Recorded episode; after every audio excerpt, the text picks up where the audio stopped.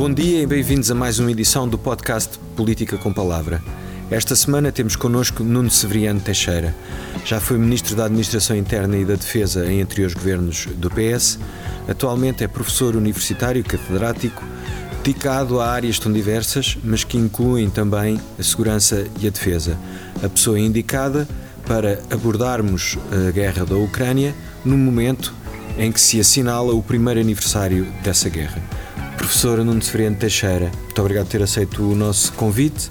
Hum, o mundo estava a recuperar de uma pandemia, já havia sinais e avisos de que corríamos o risco de entrar numa crise económica e a Rússia invade a Ucrânia no início de 2022. Por que é que a Rússia o faz em 2022, em pleno século XXI? Bom dia, em primeiro lugar, agradeço o convite, tenho imenso gosto. Porquê que a Rússia o faz em 2022?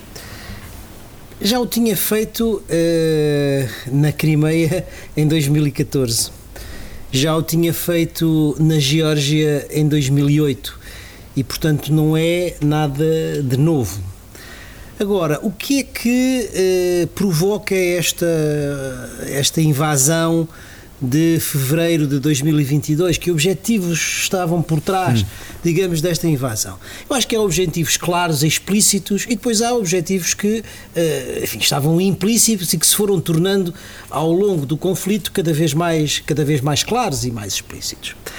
Bem, em primeiro lugar, havia uh, e há, como é natural, uh, o interesse por parte da Rússia de Putin de refazer toda a sua vizinhança, ou seja, a área pós-soviética. A sua esfera de influência. A sua esfera de influência. Nisso, uh, digamos, a Bielorrússia enfim, tem uma relação particularmente eh, estreita com, com, com, a Rússia, mas não era o caso da Ucrânia, que estava, digamos, numa evolução, por um lado democrática, por outro lado europeia. Uhum. E isso escapa como é natural, há aqueles que são os princípios de, de Putin. Por um lado, digamos, querer manter a, Ucrânia na esfera de influência russa e, por outro lado, querer manter a Ucrânia na esfera de influência longe da democracia, próxima do seu regime, eh, digamos, autoritário. Portanto, há essa primeira, esse primeiro objetivo que tem a ver com a recomposição de todo esse, esse espaço pós-soviético e, em particular, essa unidade estreita que no pensamento de Putin eh, é clara entre a Rússia, a Bielorrússia e a Ucrânia. Bom, depois há uh, um conjunto de hum, objetivos que não eram confessados, mas que se foram tornando claros ao longo deste hum. ano de guerra. Bem, em primeiro lugar, uh, dividir os europeus e enfraquecer a União Europeia. Hum. Isso é, obviamente, uma perspectiva que está no pensamento de Putin. Em segundo lugar, separar americanos e europeus e atacar a ordem internacional liberal, enfim, da hegemonia americana. E, portanto, digamos que estes três elementos são fundamentais na, na concepção que tinha e que está na origem da, da invasão na minha maneira de ver, enganou-se relativamente aos dois, aos dois últimos. Ou seja, uhum. uh, não só americanos e europeus uh, têm coordenado as suas ações relativamente à invasão russa, como isso deu um novo alento, um novo folgo à relação transatlântica que atravessou um período difícil, como todos nós uhum. sabemos. Por outro lado, os europeus têm-se mantido unidos apesar de todas as diferenças internas. Haver pequenos isso, episódios. Há pequenos episódios, há negociações mais ou menos difíceis, sobretudo com a Hungria, ah, mas quer dizer, os europeus têm-se mantido unidos. Já vão no nono pacote de sanções. Pela primeira vez, a União Europeia está a dar ajuda militar a uma entidade externa. Uma entidade externa. Portanto, isso é um avanço extraordinário e uh, o que é politicamente significativo é justamente o facto da, uh, da União Europeia se ter mantido unida na resposta a esta crise, que é uma crise, enfim, às suas portas. Uhum.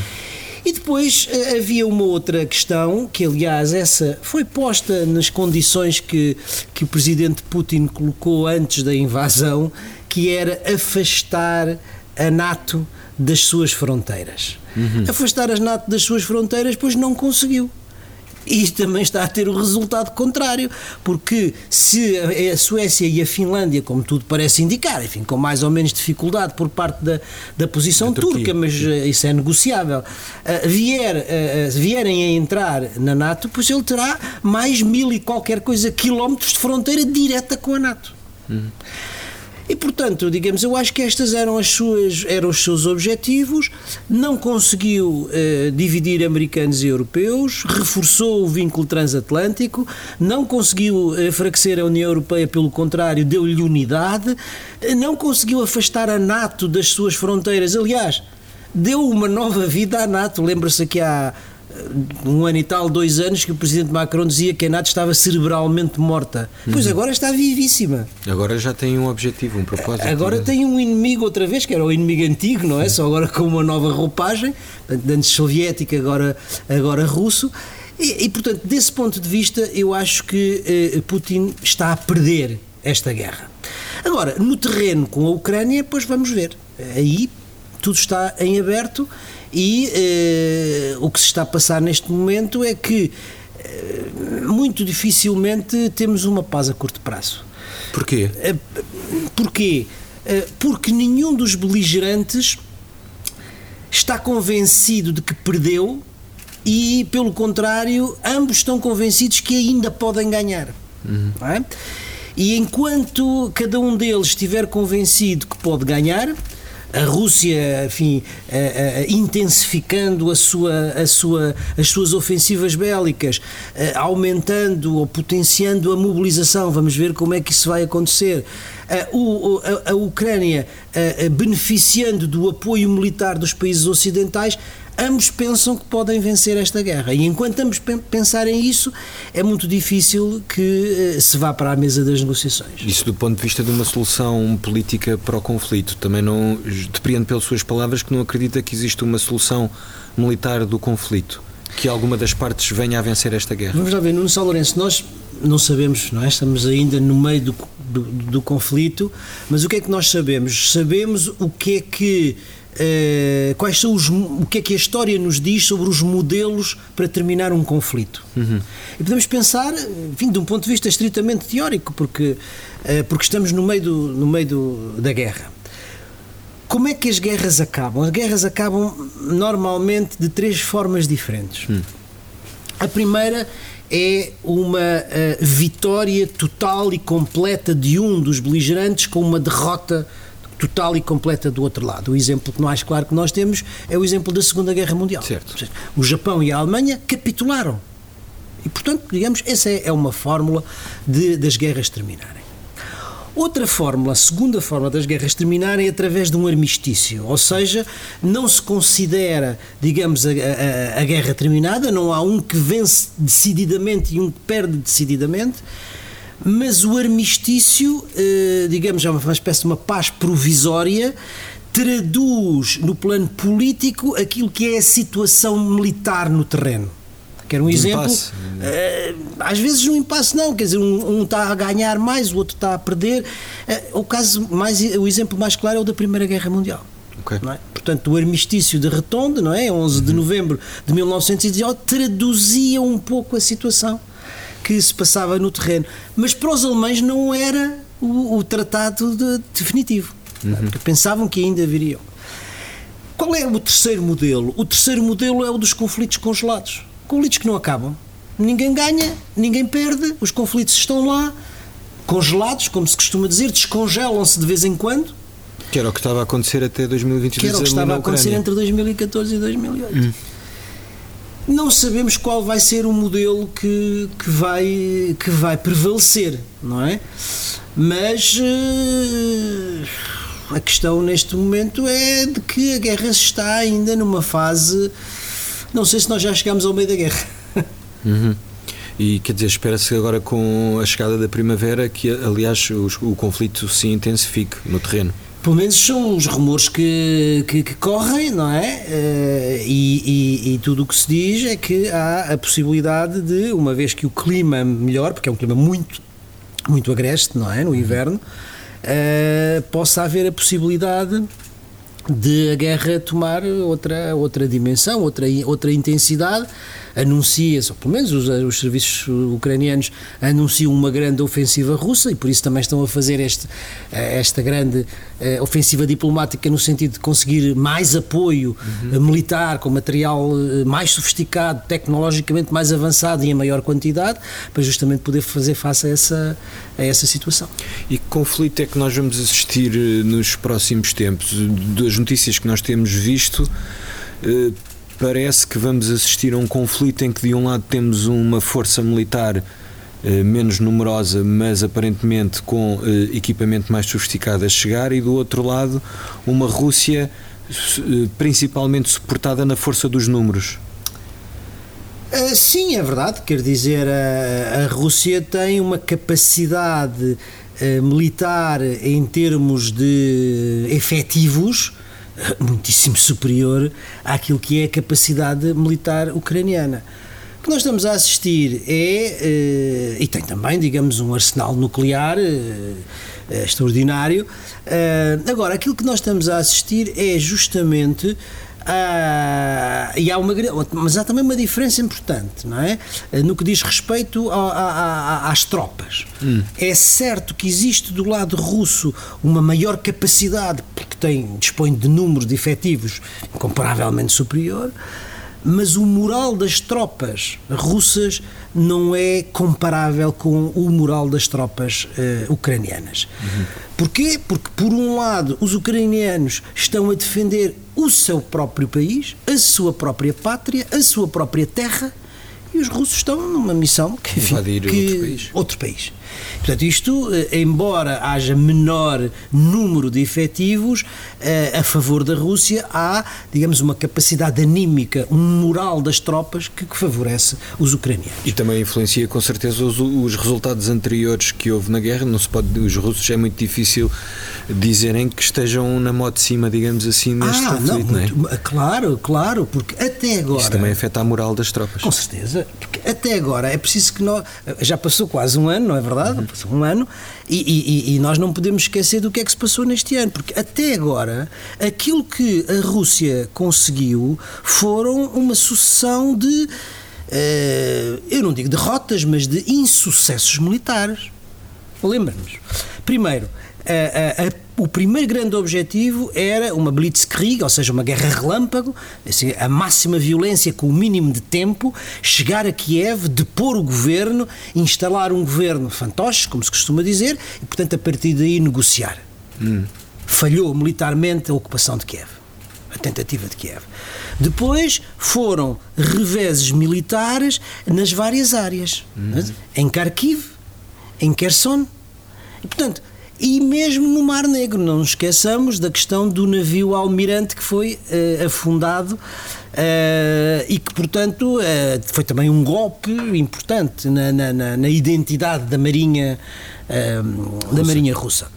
Portanto, não está de facto a, a ter um sucesso militar estrondoso. Uhum. E mais, se nós olharmos para aquilo que é a sua progressão no terreno,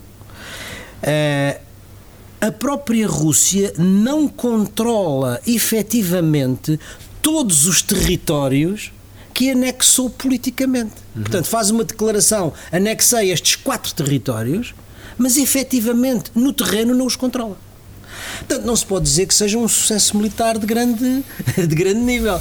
Pelo contrário, e isso, como, como, como estava a dizer, também afeta o moral, o moral das tropas. Pois há imensas baixas. Há muitas baixas. Há uma estimativa.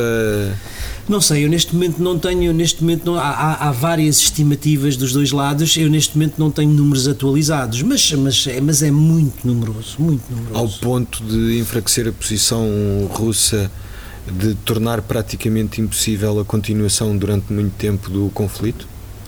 Não, isso não, porque quer dizer, o que vai acontecendo é que vai havendo, vai, se vai alargando, a Rússia tem uma grande capacidade e vai alargando a mobilização, como aliás já aconteceu. Certo. É?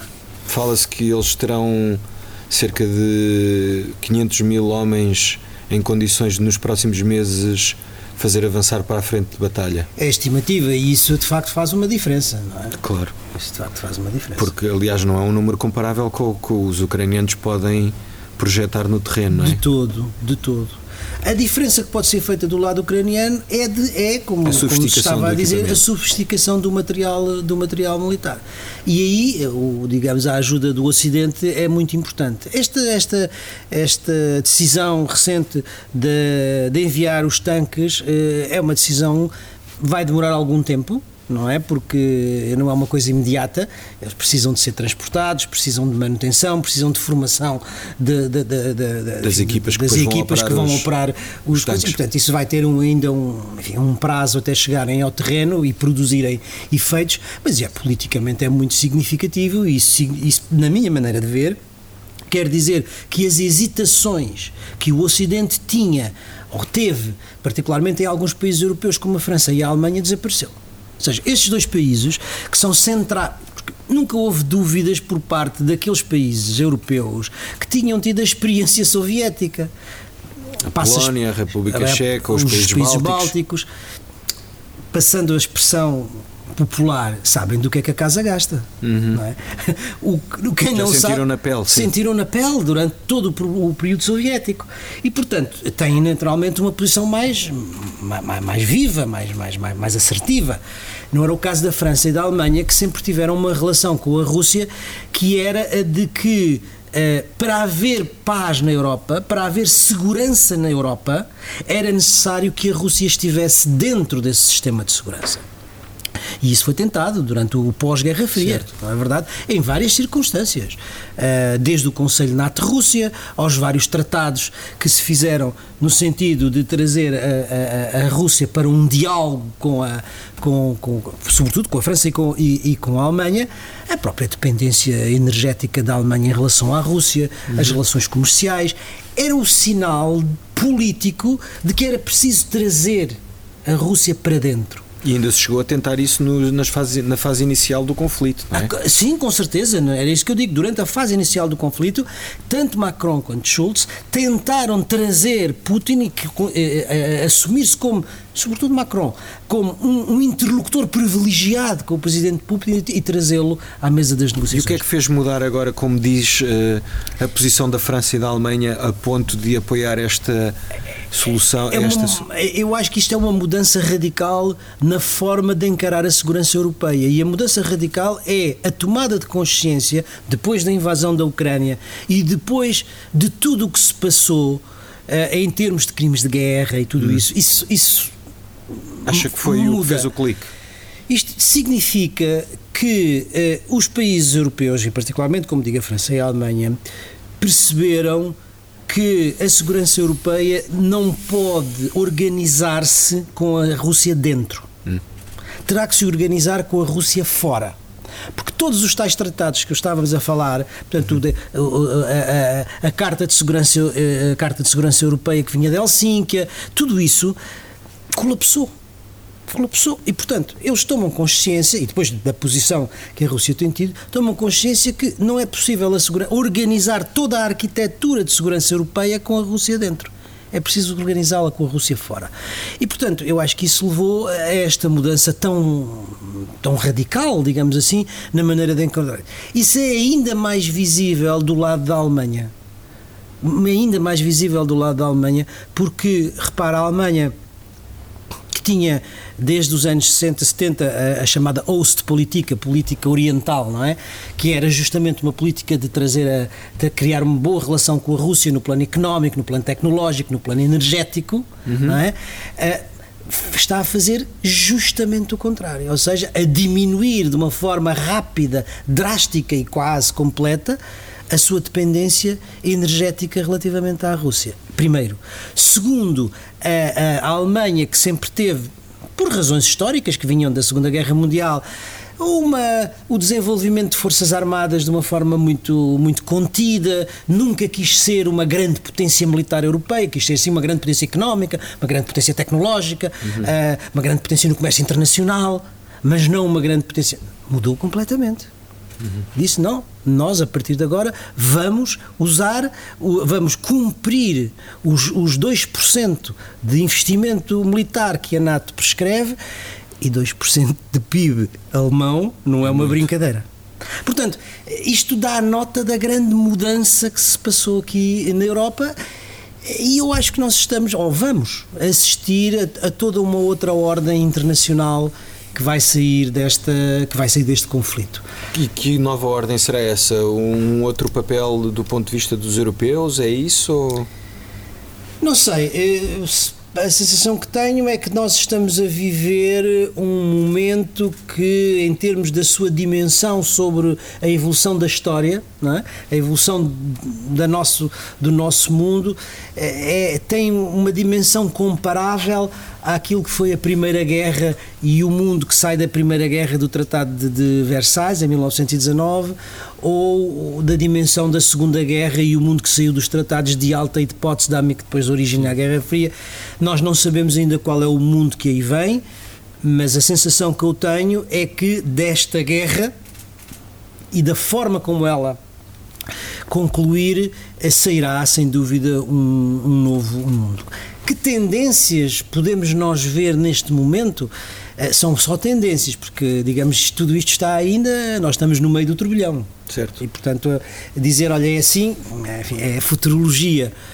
Agora, uh, o, que me parece, o que me parece a mim é que as tendências que se reforçam são. Uh, vamos lá ver. O que é que está aqui em causa, uh, Nuno Salles? O que está aqui em causa são duas concepções da ordem internacional. Uma concepção da ordem internacional que acha que ela deve ser baseada nos princípios do direito, no respeito pela integridade territorial dos Estados, eh, baseados na Carta das Nações Unidas, baseadas no, no, na ordem do sistema multilateral, uhum. não é verdade? E como pressuposto das democracias. Uhum. E do outro lado, uma ordem internacional ou um princípio de ordenamento internacional de tipo imperial, de tipo uh, de, de, que as grandes potências têm direito a impor às outras uma esfera de influência na qual as outras não têm mais que uma soberania limitada. Uhum. Não é verdade? E, e, portanto, tendencialmente regimes mais, mais autoritários. Uhum. Porque, no fundo, é. Olha, se nós olharmos para, para, para o conflito em si. O que, o que, o que é, quais são os princípios que estão em, em, em confronto? A Rússia entende, como grande potência, que tem direito a uma esfera de influência imperial, não é verdade? Uh, e, portanto, nessa esfera de influência, os países que estão na área geográfica da esfera que ela considera têm a tal soberania limitada, portanto, não terão o direito de dispor de si próprios em termos do seu regime político, em termos da sua orientação estratégica internacional, terão que ter o mesmo tipo de regime pró-autoritário, o mesmo tipo de inserção internacional na esfera russa Ora, o que é que eu do outro lado o que é que está? Um princípio democrático, que aliás é o princípio que está na Carta das Nações Unidas, quer dizer assim, os povos têm direito a dispor de si próprios. E portanto, quer dizer, a, a, a Ucrânia quis dispor de si própria e quis dizer o meu caminho é com muitas imperfeições, com muitos problemas. Com... Todos nós sabemos o que é a construção de uma democracia, não é uma coisa que se faz de um dia para o outro. Mas a, a, decisão da Ucrânia, aparentemente, é dizer assim: com todas essas dificuldades, todos esses obstáculos, todas essas contrariedades, nós queremos caminhar para a democracia. E o nosso destino não é ser satélite da Rússia, o nosso destino é querer nos integrar na Europa. E é isto, portanto, o princípio da, de, de, de, do direito do povo de expor a si próprio e o princípio de outro povo impor uma esfera de influência que está em conflito aqui. Certo. E hum, para a Europa, qual é que é a lição que há a tirar destes, deste conflito? Vamos ver. Ream, como... Rearmamento, autossuficiência. Sem dúvida. Eu acho que eh, a Europa Uh, ainda estamos no meio do conflito, mas é possível vermos o que é que eh, se entreabre no futuro no que diz respeito à segurança na Europa. E o primeiro ponto é aquele que falávamos há pouco, é que, ao contrário do que se pensava até agora, toda a arquitetura de segurança europeia mudará e a arquitetura de segurança europeia terá que fazer-se sem a Rússia estar dentro. O que é que isto significa? Do meu ponto de vista, significa ou deveria significar esta. Estava a perguntar a lição, não é? Eu, eu posso lhe dar a minha interpretação, não sei se é isto que vai acontecer, mas é aquilo que eu me parece que conviria aos europeus hum. e que desejavelmente deveria acontecer. Que é, em primeiro lugar, manter e reforçar o vínculo transatlântico, ou seja, a aliança entre as democracias europeias e a democracia americana. Isso é absolutamente fundamental. Depois, eh, no plano, eh, isto, estou a falar no plano geral, no plano político, no plano económico, no plano das relações comerciais, eh, o vínculo, a relação transatlântica deveria ser uma grande preocupação. Desculpe-me interrompê-lo, mas eu percebo o ponto, mas a questão é.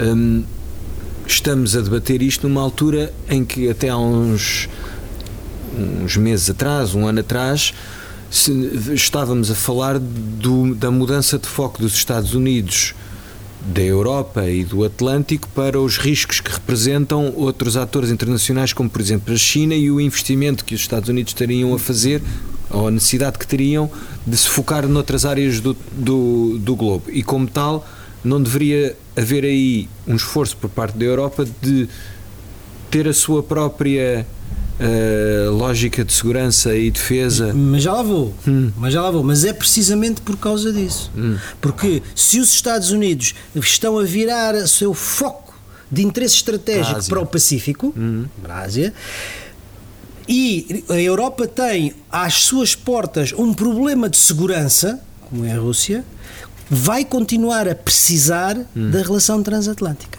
Hum. E, portanto, é preciso que os, uh, uh, os, europeus mantenham esse tipo de relação, esse tipo de vínculo, para que o, o foco estratégico dos Estados Unidos não passe todo para o Pacífico. Ah, hum. E mantenham uma, um interesse na zona europeia e, e, e transatlântica. Isto é a primeira questão. Agora, como é que eh, eu vejo a questão da eh, organização da segurança? Não é? Ficou muito claro, ou está a ficar muito claro, que o instrumento eh, militar útil para a segurança europeia num caso de conflito desta natureza é a NATO. Hum. E portanto abre-se aqui uma oportunidade que é de facto uma oportunidade que os europeus não deviam perder na organização da sua segurança. Porquê? Porque até agora temos sempre visto a segurança europeia, ou melhor dito, a defesa europeia, a autonomia estratégica europeia, como qualquer coisa que compete com a NATO. Hum. É? Nós, europeus, sobretudo é a visão francesa, golista, hum. do presidente Macron. Não, a Europa tem que ter completa autonomia em relação aos Estados Unidos. Aquilo que nós neste momento temos como oportunidade é a possibilidade de avançar no aprofundamento de uma defesa europeia que tenha autonomia estratégica, que possa ser uh, uh, operacional uh, de uma forma autónoma, mas desenvolvida dentro da NATO. Porquê? Porquê é que, precisa, porquê é que a Europa precisa da NATO e não pode seguir esse caminho da autonomia europeia Porque, do ponto de vista de defesa? Porque o quadro de segurança, quando há uma ameaça no quadro europeu, como a ameaça russa, o quadro de segurança é um quadro atlântico. A Europa só não tem capacidade para fazer a sua, a sua defesa. E, portanto, a, a, o desenvolvimento dessa capacidade permite uma complementaridade, ou seja, permite usar os meios da NATO quando eles são necessários e permite não os usar quando eles não são necessários. Hum.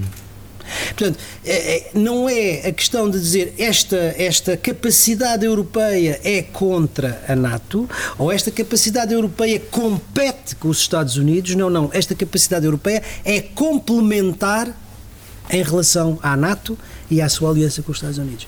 Eu acho que politicamente esta oportunidade está aberta. Não sei se vamos usá-la ou não, se vamos aproveitá-la ou não, mas penso que é o caminho que poderia resolver dois problemas de uma só vez. E para um país como Portugal, que está aqui na outra ponta da Europa, que lições é que há a tirar do ponto de vista da defesa com tudo isto que tem passado neste último ano? Olha, eu acho que Portugal, eh, posicionou-se neste, neste, neste contexto uh, no quadro daquilo que é a posição dos seus aliados europeus e transatlânticos e tem tido uma evolução muito positiva na sua posição relativamente à guerra da Ucrânia. Porque no início pareceu haver algumas hesitações, aliás, como Macron e Scholz, como disse, uh, mas hoje o, o Primeiro-Ministro já tomou uma, uma, uma posição extremamente clara na última cimeira Uh, europeia relativamente ao que é a posição de Portugal, a posição de abertura política para uma futura entrada da Ucrânia na União Europeia.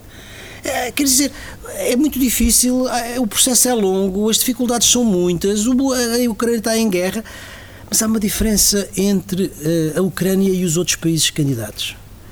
É que a Ucrânia está a defender os interesses europeus e os princípios e os princípios e os princípios europeus que aliás o presidente Zelensky disse bem uh, não se passa isso com os outros países. E isso politicamente é uma diferença que deve contar. Não deve aligeirar os critérios de entrada mas deve pesar politicamente uhum. uh, essa essa e, e, e o primeiro-ministro foi muito claro. E o primeiro-ministro foi ainda mais claro na minha maneira de ver quando disse que a Rússia não pode ganhar esta guerra e disse mais, disse é a Ucrânia que foi invadida, a Ucrânia é, que está a ser agredida e é a Ucrânia por isso mesmo que tem que ditar as condições da paz. Portanto, é uma posição claríssima. Eu acho que nós, eh, digamos, do ponto de vista político, do ponto de vista diplomático, enfim, o governo, o país, o, e o governo, porque isso é uma questão não é só do governo, é uma questão do país inteiro, uhum. é do Estado, tomaram uma posição correta. Agora, eu acho que temos que ter em consideração as consequências que isto tem. E as consequências que isto tem é tomar a sério o problema da segurança e da defesa eh, em Portugal. Nós, enfim, eh, apresentámos há pouco tempo um grupo que foi nomeado pelo, pelo Primeiro-Ministro e pelo Ministro da Defesa para, para trabalhar eh, um projeto de futuras grandes opções do Conceito Estratégico de Defesa Nacional. Já foi entregue, aliás, ao Governo. O Governo agora vai iniciar o seu processo legislativo, mas uma das coisas que, que, que, esse, que esse hum, papel ou esse documento propõe é justamente que se tome a sério esta questão da segurança e da defesa e que o país, digamos, procure, quer no plano do investimento, uh, atingir os 2% do PIB, que aliás é um compromisso internacional que o país já assumiu, não é? Mas, mas, mas, mas, com, mas con concretizá-lo. Hum. Concretizá-lo. E depois é preciso também dizer o seguinte: muitas vezes nós pensamos, a opinião pública em geral pensa que uh, o investimento ou as despesas militares, como se costuma dizer, são pura e simplesmente despesa. Pode não ser e deve não ser. Por exemplo, no caso americano, que é se calhar o caso mais, o exemplo mais mais claro, um sexto, não, um quinto, peço desculpa, um quinto da despesa militar é investigação e desenvolvimento. Uhum. É inovação tecnológica. Que depois transpira um para retorno, a sociedade civil. Que sim. tem um retorno para a economia americana brutal. Uhum. É isso que nós temos que fazer. E nós temos capacidade, em Portugal, temos capacidade para o fazer. Ou seja, nós não temos uma indústria de defesa comparável à alemã, ou à inglesa, ou à francesa. Mas nós temos nichos tecnológicos de ponta que devem ser potenciados. Deve haver uma relação cada vez mais estreita entre as Forças Armadas, os centros, os centros de investigação universitários, a indústria, para potenciar isso. Porque a, a despesa, o investimento que se fizer aí, pode ter retorno económico. E deve ter. E esse reforço de investimento que faz, que fala na, na defesa, na sua opinião, deveria seguir eh, por que linha? Qual é que deveria ser o objetivo aí? Aqui há vários objetivos, não é? Uh, mas nós temos no, no, estamos a falar no campo estrito da defesa, porque Sim. depois há uma, uma, ideia mais larga de segurança. Sim, mas que, eu a pensar, no campo, no campo estrito da defesa. No campo estrito da defesa, o que é preciso são, na minha maneira de ver, duas ou três coisas. A primeira tem a ver com a garantia do número de efetivos militares para que as Forças Armadas cumpram as suas missões de acordo com o nível de ambição que o poder político define. Posso ter uma ambição maior ou uma ambição menor. Portanto, o país, de acordo com, seu, com as suas capacidades, pode definir o seu nível de ambição. Mas uma vez definido, tem que ter um número de efetivos das Forças Armadas que sejam, uh, uh, cabal, que sejam os necessários para cumprir essas missões. E, portanto, é preciso garantir a base do recrutamento. Não estou a falar dos profissionais, ou seja, portanto, dos oficiais, dos quadros. Estou a falar daqueles que são contratados uhum. é? para o serviço militar. E é preciso pagar-lhes bem. Porque, quer dizer, é uma profissão que tem riscos que outras não têm. E desse ponto de vista, têm que ser remunerados desse ponto. E, portanto, a primeira coisa é garantir o nível de efetivos. A segunda é uh, a modernização dos equipamentos uh, das Forças Armadas. E aí, se me pergunta o que é que, o que, é que deve ser, os programas estão feitos, há as leis de programação militar, uh, deve-se apostar, digamos, numas Forças Armadas no futuro, na tecnologia no que, no, no que é a, o que são as Forças Armadas no futuro, o que, é, o que é diferente em vários ramos, mas que tem uma coisa em comum que é justamente a automação, a, robotização, tudo aquilo que é os usos da inteligência artificial e depois duas áreas que até agora nós não considerávamos. Portanto, nós considerávamos terra, mar e ar, não é verdade? Agora nós temos que considerar terra, mar e ar, mais espaço e ciberespaço. Uhum. E aí são duas áreas onde o país tem também que ter muito, um, muita atenção. Muita atenção. Depois, há outras áreas que não são estritamente militares, mas que são muito importantes para a segurança do país, que é a resiliência. Nós não podemos esquecer, e, e tivemos a experiência agora com a pandemia. Sim. É? A segurança é um conceito mais alargado, não é uma coisa estritamente militar como a defesa. Eh, eh, quando falamos da segurança, estamos a falar não só da segurança do Estado, mas também das pessoas.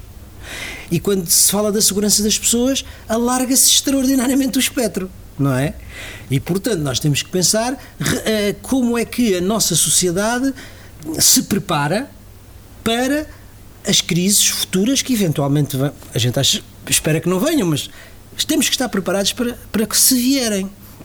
E se elas vierem, temos de estar preparados primeiro na resiliência das nossas instituições democráticas. Isso é absolutamente fundamental.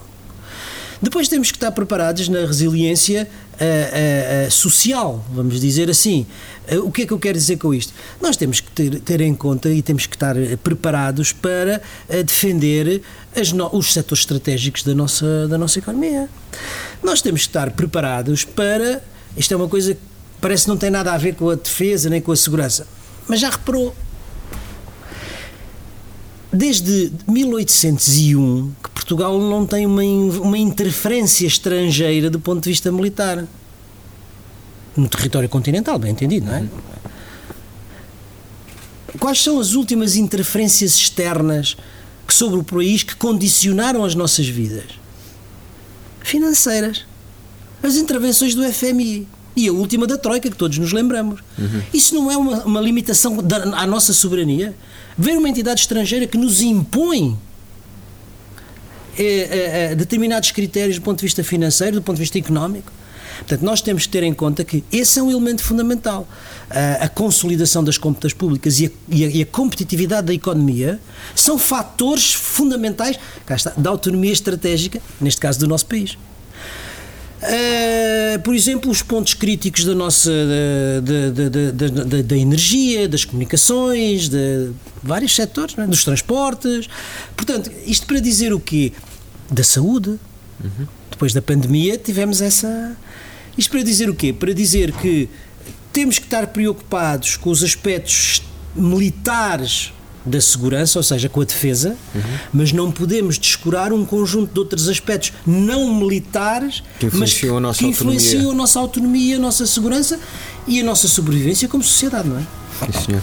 Professor Nuno Seferino Teixeira, muito obrigado por eh, ter estado aqui connosco. Termina assim mais uma edição do podcast Política com Palavra. Até para a semana.